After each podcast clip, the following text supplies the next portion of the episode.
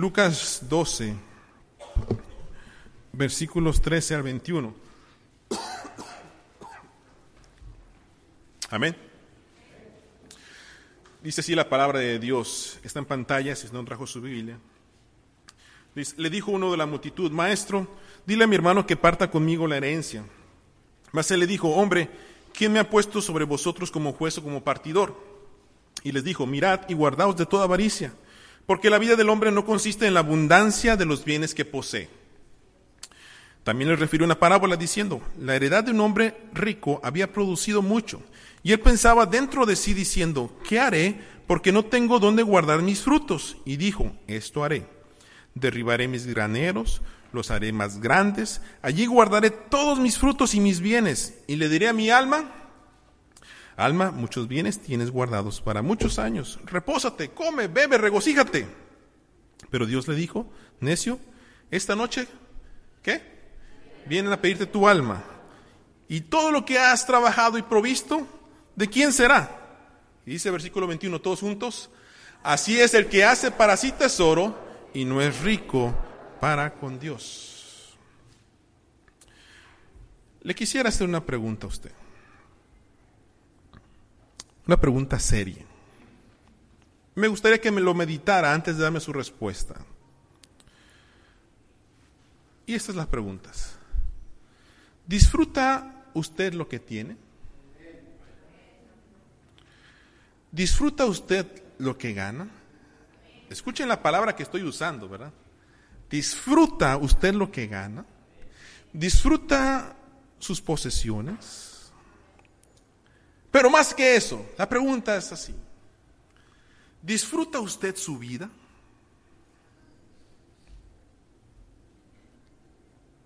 Contéstese, no tiene que escuchar a los demás. Contéstese dentro de usted. ¿Disfruta usted su vida? Y usted en su corazón contéstese, sí o no. Dice una ilustración que un empresario iba pasando por un lago, este hombre rico iba paseando y de pronto pasó por un lago, le gustaba descansar a veces después del trabajo. Y cuando llegó al lago, era temprano todavía, como a las 4 de la tarde, y vio que había muchos hombres pescando. Parecía que había buena pesca ese día. Pero cuando volteó a ver, vio a un hombre que estaba acostado, descansando y viendo a los demás cómo pescaban. Pero su aspecto era de un pescador. Y este hombre rico le dice, como que le dio coraje y molestia y, y fue con él y le dice, oye, ¿qué estás haciendo? Nada, descansando. Y dice, ¿y por qué si tú eres pescador? Sí, soy pescador. ¿Y por qué no estás pescando? Mira todos los demás lo que están sacando.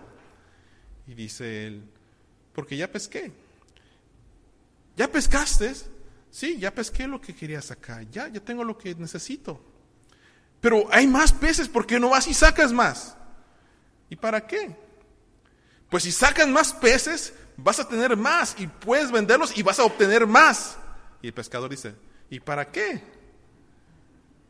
Pues si los vendes vas a obtener más dinero y con ese dinero puedes ir comprar otros barcos, comprar más redes y pescar más. Y entonces, ¿para qué voy a hacer eso? Ah, para que seas como yo. Para que entonces después te sientes y disfrutes tu dinero y todo lo que tienes.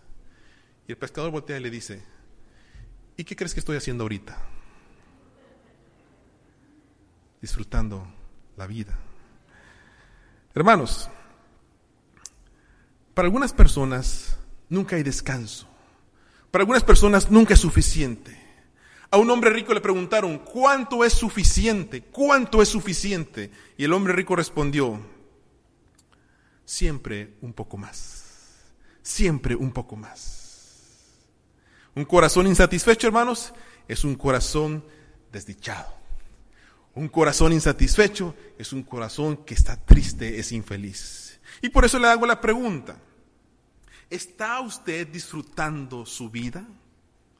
Ayer me senté con mi esposa a platicar y hablábamos de muchas cosas de la vida y lo que queremos lograr como matrimonio, como familia, como ministros y hasta donde Dios nos ha permitido llegar. Y le decía a mi esposa, yo quiero disfrutar lo que hago. Quiero estar contento, quiero estar feliz. Me he dado cuenta que a veces uno pierde tanto tiempo haciendo tantas cosas para voltear. Hermanos, ya sé que cumplí 39 años, no me lo tienen que recordar. Yo sé que algunos dicen, uh, pastor, qué jovencito está. Pero como que ya me está pegando la edad, decir, oye, ¿y dónde está lo que pasó? Y, y qué rápido se va el tiempo, ¿verdad? Y, el, y mis hijos están creciendo. Y la pregunta que me hacía yo, ¿estoy disfrutando mi vida? ¿Estoy disfrutando lo que hago? La vida, hermanos, nos ofrece muchas cosas, ¿verdad? La vida nos ofrece muchas cosas, pero no todo lo que brilla es qué? Oro. Nos, eso nos, nos hemos dado cuenta muchas veces y tristemente pues con golpes en la vida. Por lo tanto es importante que identifiquemos, hermanos, lo que es importante en nuestra vida. Si es algo importante en mi vida, lo tengo que identificar para poder disfrutarlo. Y esta parábola que vamos a escuchar de Jesús nos va a ayudar. Dice el versículo 13, que Jesús estaba hablando y se le acercó por allí una persona que le dijo esto, maestro, ¿qué pasa? Dile a mi hermano que parta conmigo la herencia. Fíjense, hermanos, Jesús sabía de dónde provenía todo esto es interesante porque esta persona se acercó con Jesús. No había escuchado nada de lo que había hecho Jesucristo. ¿verdad? En el versículo 7 les acaba de decir, no tengan miedo, ustedes valen más que muchos pajaritos. Y se acerca una persona para decirle, yo creo con los oídos sordos, oye Jesús, eh, yo sé que tú eres buen maestro, pero dile a mi hermano que parta conmigo la herencia. Y dice Jesús, oye, ¿quién me ha puesto como juez, como abogado, como repartidor entre ustedes? Es interesante, hermanos, porque este, esta persona no le interesaba nada de lo que estaba diciendo Jesús. Le interesaba utilizar a Jesús para obtener algo que posiblemente no era suyo. O a lo mejor tuvo su herencia y se lo gastó. O posiblemente tenía envidia de que le dieron al hermano y a él no. Por alguna razón no tenía herencia, por alguna razón. Y él quería utilizar a Jesús para qué? Para que le diera. Y es interesante, hermanos, esto porque muchas veces hay gente así en la iglesia. Solamente quieren utilizar a Dios para que Dios dame, Dios perdóname, Dios bendíceme, Dios necesito, Dios ayúdame. Y no ponen atención a nada de lo que Jesús nos dice que tenemos que hacer como seres humanos, como cristianos. Y entonces, hermanos, Jesús le responde de esta manera. Miren, guárdense por favor de toda avaricia, dice Jesús. Versículo 15. Leamos todos juntos, quiero que lo leamos juntos. Mirad, todos juntos, mirad y guardaos de toda avaricia, porque la vida del hombre no consiste en la abundancia de los bienes que posee. ¿Quién dice amén? ¿En serio? A ver, otra vez, no creo que leyeron bien. Es en serio, hermanos. Mirad, dice Jesús, y guardaos de toda avaricia, porque la vida del hombre no consiste en la abundancia de los bienes que posee. Honestamente, honestamente, honestamente, hermanos. ¿Está usted de acuerdo con lo que dijo Jesús?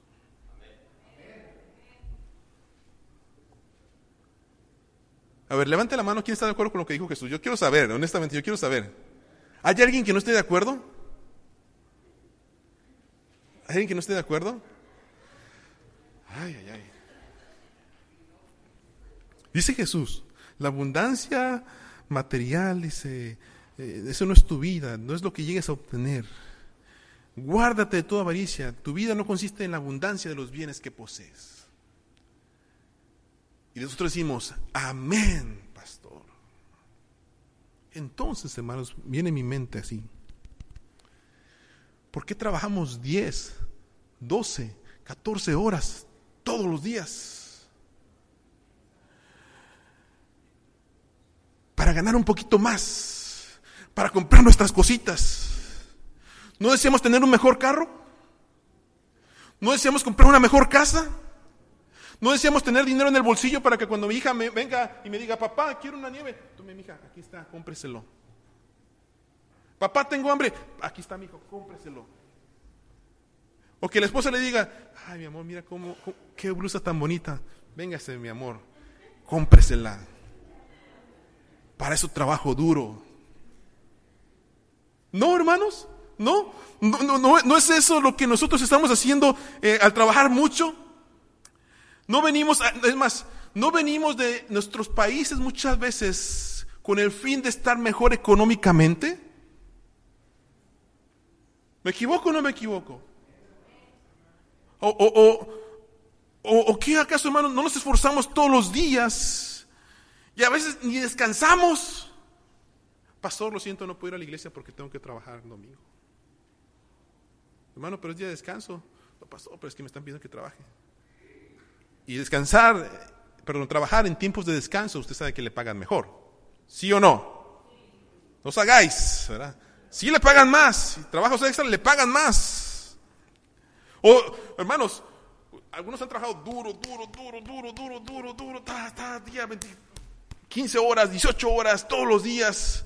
Porque cuando lleguen, fíjense, escúchenme por favor. Cuando yo sea viejo, cuando yo me jubile, quiero tener algo.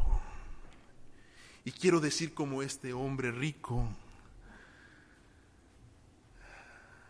Carlos, has trabajado mucho, tienes mucho dinero en tu jubilación. Ve, gózate, vete de vacaciones, disfruta lo que tienes. ¿No es eso, hermanos, lo que estamos haciendo? Por eso les pregunto yo, ¿están de acuerdo con lo que dice Jesús? La vida no consiste en la abundancia de lo que tenemos. Y ustedes dijeron, amén, pero estamos haciendo otra cosa.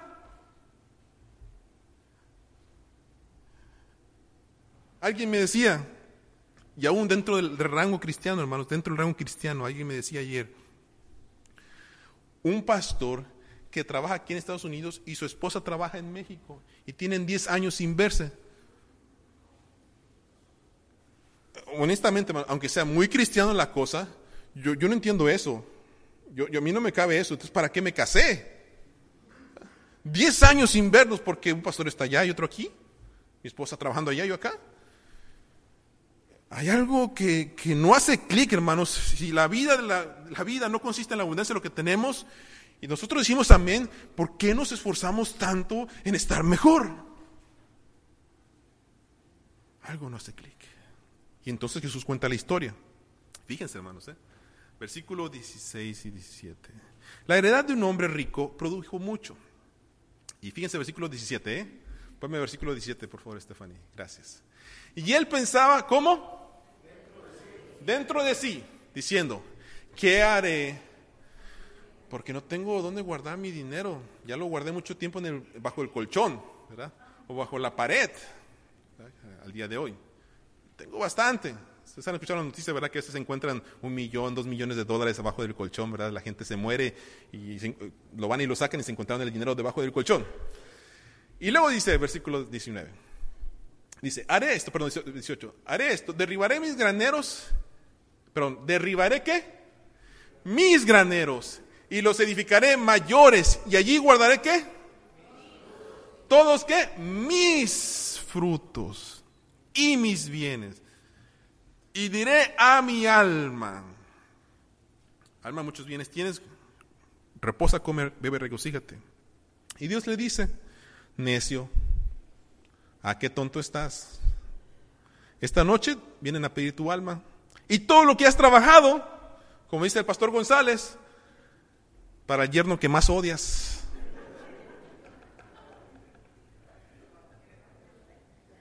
Dice el versículo 21, así es el que hace tesoro para quién? Para sí, pero no es rico para con Dios. Ok, entonces, hermanos, el rico todo se trataba de él, de sus bienes, de su riqueza, de sus placeres, de yo, yo, yo, yo, yo, yo, yo. ¿Usted para quién trabaja? ¿Usted para qué trabaja tanto, hermanos? ¿Mm? ¿Para qué? Para la renta, ¿ok? Para la comida, para pagar biles. Y los biles que nos agarramos, hermanos, ¿por qué razón son? Porque queremos un poquito más. queremos un poquito más. Apenas nos dan el aumento así, ¿verdad? Un centavo más. oh, wow, por fin puedo ir a comprar mi carro. Vámonos, está, está así. Deuda de 25 mil dólares ahí está pagando. No puede pagarlo, pero ahí está. Pues. No tiene con qué comer, pero tiene su carro, ¿verdad? No, estoy, hablando de nadie. ¿eh? Entonces, hermanos, me hago la pregunta yo. Yo pienso que usted se está haciendo la pregunta. La vida del hombre no consiste en la abundancia de lo que tiene. Entonces, ¿en qué consiste la vida? Si no consiste en trabajar y trabajar y obtener y obtener, ¿en qué consiste? ¿Mm? Pero es lo mismo. Material, material, material, material. Hermanos, déjenme decirles la respuesta. La vida, escúcheme, congregación de Downing, ponga atención. El que tenga oídos para oír, oiga. La vida del ser humano, su vida, mi vida, consiste en relaciones personales. En relaciones personales. ¿Quiere usted disfrutar su vida? Consiste en relaciones. Vamos para allá, pastor. A ver, poco a poquito, dígame despacito. Vamos a Mateo 22, 36 al 40. Mateo 22, 36 al 40 para que no digan que yo lo inventé. Mateo 22, 36 al 40. Un fariseo le pregunta a Jesús, oye Jesús, ¿cuál es el gran mandamiento de la ley? La ley es lo que Dios nos mandó que hiciéramos. Los diez mandamientos, dijo Jesús, quiero que vivan así, dijo, dijo Dios, quiero que vivan así. ¿Y cuál es el gran mandamiento? Y dice Jesús, ponme el siguiente, por favor.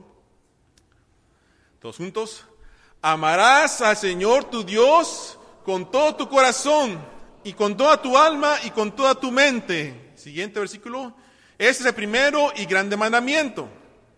Y el segundo es, te amarás a ti mismo y obtendrás todo lo que puedas obtener y trabajarás y trabajarás. ¿Me lo cambiaste?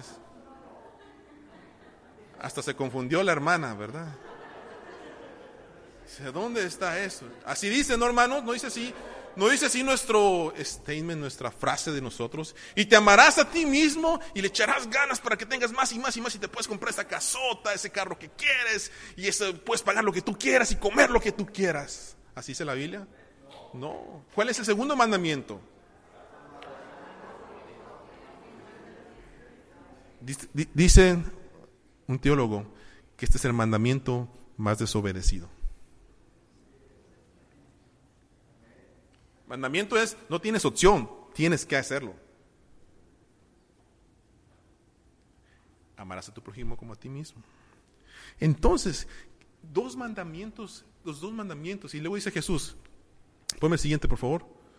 De estos mandamientos depende qué?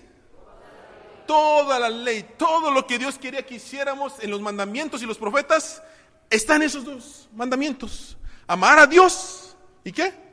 Amar al prójimo. Entonces, ¿en qué consiste nuestra vida? En relaciones. En relaciones. Mi relación con Dios y mi relación con mi prójimo. Mi relación con quién? ¿Y mi relación con quién? Con mi prójimo.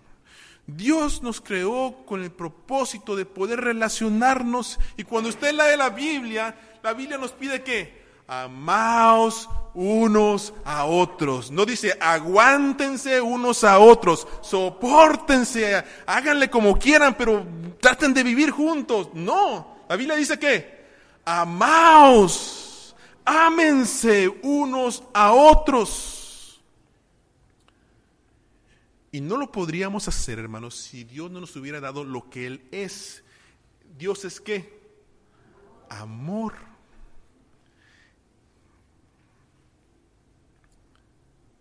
Si usted lee la Biblia, hermanos, no se trata la Biblia de enseñarnos cómo obtener más, cómo ganar más, cómo ser mejores ricos. La Biblia se trata de cómo amar a Dios y cómo amar a mi prójimo. Entonces, pónganme atención, hermanos, porque ahí les va. Agárrense. ¿eh? Vivimos en un tiempo donde nuestras relaciones personales han pasado a segundo término. Prefiero mejor trabajar que estar con mi esposa. Prefiero mejor estar ocupado haciendo otra cosa que me dé dinero que salir con mis hijos. Las relaciones familiares, hermanos, se han hecho bien frágiles. Las relaciones con los hermanos de la iglesia, nos acusan los de afuera, es pura hipocresía. Y quizás algunos con razón. Las relaciones con los amigos, con el matrimonio están descuidadas. Hijos con padres ya no se hablan y viceversa, los papás ya no le hablan a los hijos. La relación está seca. El matrimonio, hermanos, igual.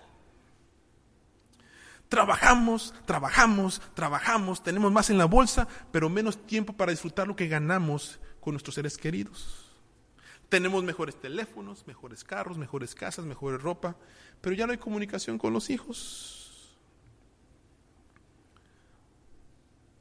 Alguien dijo esto. Cuando alguien se casa, el pastor dice, hasta que la muerte qué? Nos separe. ¿Y saben qué se está diciendo el día de hoy? Que esa frase está ya pasada de moda. Ya no funciona. Esa frase ya no funciona. Ya están pidiendo que a lo mejor los pastores ya no lo digan. Esa frase, pastor, ya no. Y no lo estoy inventando, hermanos. En México y en otros lugares, en Europa ya están algunos funcionando por ahí, se han propuesto matrimonios renovables cada dos años. Ustedes lo han leído, yo creo que lo han leído, no estoy inventando, busquen las noticias para que vean. Se ha propuesto matrimonios renovables cada dos años, o sea, después de dos años, oye, ¿cómo vamos? Que sigue, ¿no? La que sigue, oh, está bien, vamos, pues ya terminemos el contrato, ahí muere. Pum, pum. Me, me preocupa si están riendo porque les llama la atención o porque...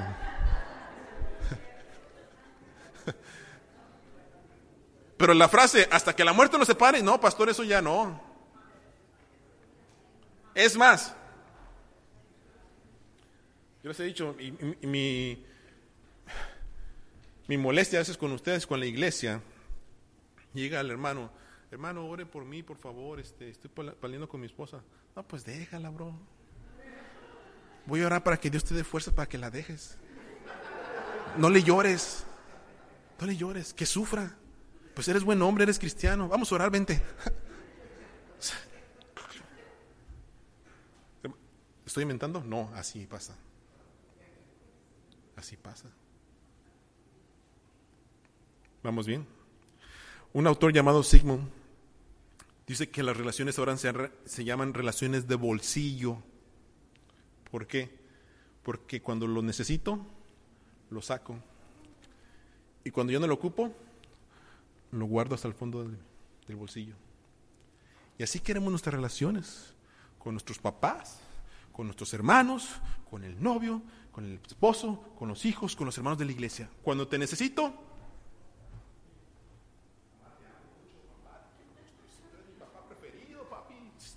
besos a ti, papi. Oye, préstame 500 dólares, ¿no? Porque no tengo para pagar mi carro, papi. Sí, papi, sí.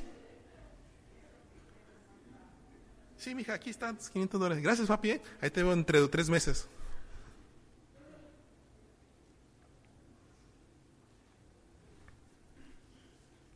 Lo voy a decir porque lo tengo que decir. Amorcito, qué preciosa te ves el día de hoy. Esas curvas ya no las había visto. Mira, qué amorcito. ¿Qué quieres? ¿Qué quieres? Quítate. Ahí está la esposa. Y el siguiente día, ay, cámbiate por lo menos. Híjole, hermano, ¿qué te está pasando? Ay, esas mujeres de hoy ya ni siquiera se visten bien. Oye, pero ayer me dijiste que estaba bien preciosa. No, pues yo creo que mis lentes estaban sucios. Relaciones de bolsillo. Cuando las ocupo, las saco. Cuando ya no las necesito, las guardo. Este autor también dice, hermanos, que el fracaso de una relación es con frecuencia el fracaso de la comunicación. Y esto me llamó mucho la atención porque creo que él tiene mucha razón. Dicen que en el matrimonio se tiene que cuidar el dinero, las relaciones sexuales, la comunicación. ¿Verdad? Y otros factores importantes. Pero todo lo demás, hermanos, tiene que ver con comunicación. Y si se dan cuenta ustedes, hermanos, nuestros problemas relacionales tienen que ver con comunicación. No los estamos escuchando. Usted se pelea con su esposa y el problema es no, no, no la cafetera, no porque está sucio, no porque es desorganizado, no por otras cosas, es que no hay comunicación. Cuando él me empieza a decir lo que piensa yo, no, no, ¿y por qué? ¿Y tú, quién eres? No, te hayas casado conmigo, ¿por qué te voy a respetar? No, no, no, no, no. Y la otra, la, hermana empieza a decir, oye, es que mira, escúchame, es que ámame, mira, respétame, tenme paciencia, mira, este, acaríciame, lo que sea. No, no, ¿y por qué? Y tú siempre eres así. Entonces, es problema de comunicación. ¿Y por qué hay problema de comunicación, hermanos? Déjenme decirle por qué. Porque ya no hay respeto. Ya no hay respeto en esa relación. Ya no hay credibilidad. ¿Cómo se sienten las hermanas? Hola, amor, ¿cómo estás? Ya llegué. Ah, sí, pásale, amor.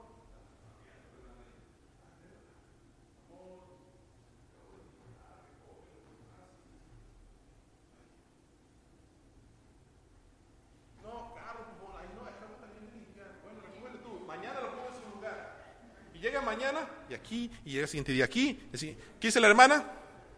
Haz lo que quieras. Dice, ya, ya me cansaste, ya, ya no, yo, no quiero saber más de ti, ¿verdad? Ya no te creo lo que me dices. No estoy, no estoy inventando esto, hermano, lo escucho en mi oficina. Pastor, ya no le creo nada a este que me está diciendo. Dice que me quiere, pero muestra otra cosa, ¿verdad, hermano? Pues no lo demuestra. No, se está confesando, ¿verdad? Este.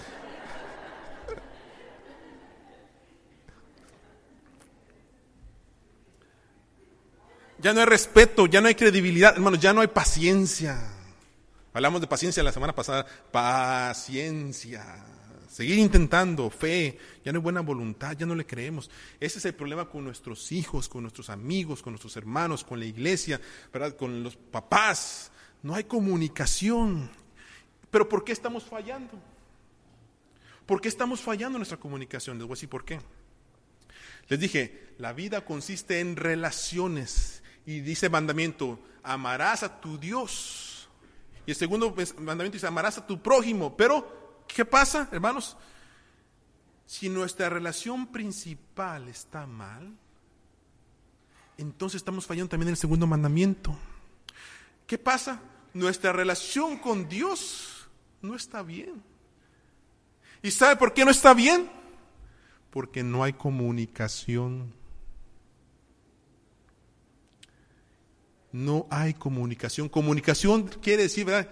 De aquí para allá y de allá para acá. Yo te digo y yo te escucho. Eso es comunicar. Si no, es discurso. Y cuando nosotros oramos, ¿qué hacemos? Señor, empezamos. Gracias, Padre, por este día. Bendícelos. Pero también quiero pedirte,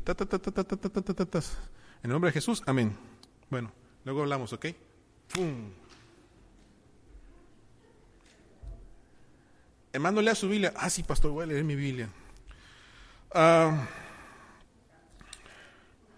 porque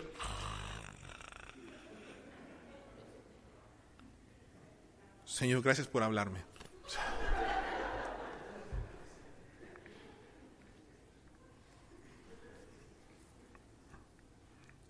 Hermanos, si mi relación con Dios no está bien, por lógica mi relación con mi prójimo no va a estar bien.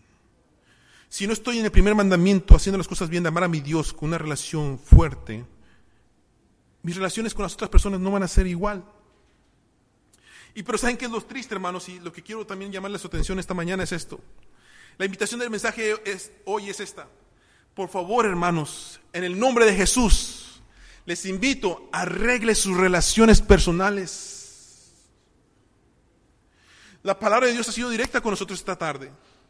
Nos está diciendo, la vida no consiste en lo que tú tienes, consiste en lo que tú haces con otras personas, en tus relaciones personales. Entonces la invitación es, arregle sus relaciones personales. ¿Y, y por qué, hermanos? Hay personas que tienen mejor relación con el amigo, con el vecino, con el perro de la familia, pero menos relación con la papá, con el mamá, con el tío, con personas que dicen que ellos aman.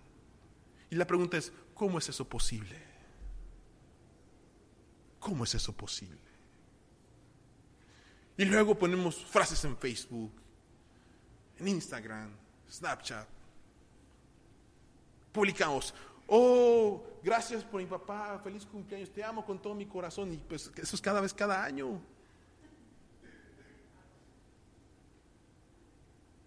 Eso sí, si la persona muere, ay papá, cómo te extraño, ay mamá, cómo te extraño, ay abuelita, ay abuelito, ay tío, ay hermano, ay pastor, ay... Te extraño con todo mi corazón. Pero en la vida real, y lo queremos ver en fotografía, tengo coraje. Y cuando dicen, arregle su relación con él, no, que él la arregle primero conmigo y después, entonces después yo. No los estoy regañando, ¿eh? estoy diciendo lo que he escuchado. Hermanos, ¿es posible mejorar nuestras relaciones? ¿Sí lo creen o no? ¿Sí lo creen o no? Sí es posible, hermanos. Y si usted quiere mejorar su relación con su familia, con la gente que usted ama, con su prójimo, primero tiene que mejorar su relación con Dios. ¿Quiere usted mejorar sus relaciones con su esposa? ¿Quiere usted mejorar sus relaciones con sus hijos? ¿Con su novio? ¿Con sus amigos? Empiece buscando a Dios. Dígale, Señor, dame gozo, dame paciencia, dame sabiduría para poder trabajar con mi esposo, con mis hijos, con mis amados hermanos de la iglesia, con los prójimos que me rodean. ¿Por qué, hermanos? Porque disfrutar la vida no consiste en todo lo que vayamos a obtener, sino consiste en la calidad de vida que puedo tener con los seres que me rodean. Por eso yo ayer hablaba con mi esposa y le decía a mi esposa así, Bárbara, yo quiero estar mejor que antes. Y no me refiero económicamente. Quiero madurar más como esposo. Quiero madurar más como hijo. Quiero madurar más como papá. Quiero madurar más como pastor, como persona que me relaciono. La Biblia me invita a que debo ser una persona relacional con los demás, que me importen los demás. Y yo no sé, hermanos, pero qué feo se siente decir, oh, sí, te amo en el amor del Señor, pero no sea mentiroso, no siente nada. No ama nada. Y yo decía mi, mi corazón, yo quiero expresar lo profundo de mi corazón, amo a mi prójimo de allá afuera y quiero ser honesto y que realmente me importe. Y yo les he dicho a ustedes, hermanos, muchas veces se los he dicho, nuestro problema que no salimos afuera, que no predicamos el Evangelio, que no le decimos a la gente que necesitan de Dios, es porque no les amamos. Por más que nosotros digamos, sí Señor, bendícelos, ayúdales, oramos en misiones y oramos por los que no están convertidos y mandamos dinero, no nos importan porque no los amamos. Y no los vamos a poder amar, hermanos, si primero no está bien nuestra vida con Dios. Porque Dios es amor, me da el amor para poder amar al prójimo como a mí mismo.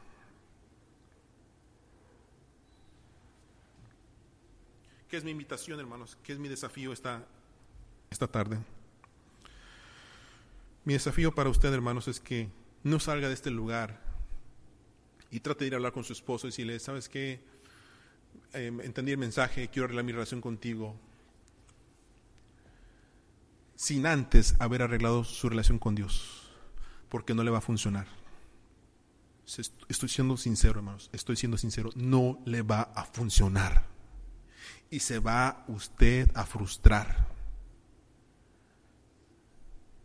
Lo primero que tiene que hacer usted es decir, Señor, perdóname por no hacer las cosas bien contigo, porque te digo Dios, pero no, yo sé que no te hablo en toda la semana, porque te digo papá, pero yo sé que no trabajo y vivo como hijo, porque te digo que te amo, pero te lo digo solamente cuando estoy en la iglesia el domingo, porque te digo que quiero más de ti, pero yo sé que no leo la palabra. Perdóname Jesús.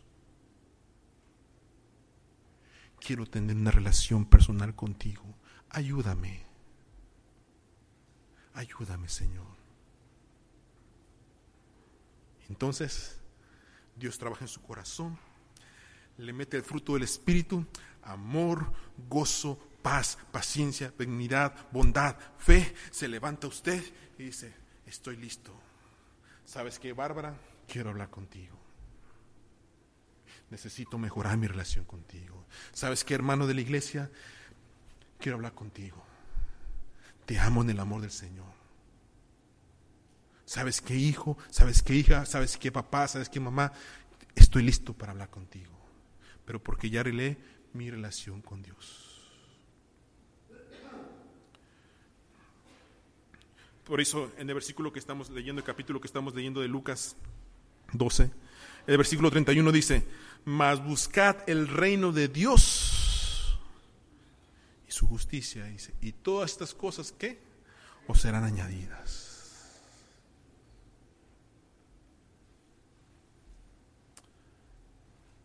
Hermanos, nos preguntamos muchas veces, ¿verdad? El próximo sábado me toca hablar de los matrimonios y tocar temas de homo, por qué la relación matrimonial es tan difícil, por qué, ¿verdad? En la comunicación, etcétera, etcétera. Pero si somos honestos, si somos honestos, es porque nuestra comunicación con los demás es un problema que tiene que ver con, con mi comunicación con Dios. Y yo quisiera invitarle, hermanos, a que se dé cuenta que no importa cuánto trabaje, No importa cuánto obtenga. Si al final de sus días usted va a decir, ay, no he disfrutado todo lo que tengo, no he disfrutado a mi papá, no he disfrutado a mi mamá, no he disfrutado a mis hijos, no he disfrutado a mis sobrinos, a mis nietos. Y entonces,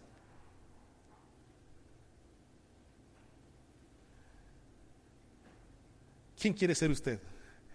el rico empresario que decía, trabaja más para que obtengas más, para que después puedas disfrutar? ¿O el pescador que decía, tengo lo necesario y me voy a sentar a disfrutar lo que ya tengo? No necesito más. Hermanos, puestos de pie, vamos a orar. Déjenme orar por ustedes. Arregle su relación personal con Cristo, hermanos, esta mañana. Denle lugar a Dios. Es lo mejor que puede hacer. Le invito de corazón.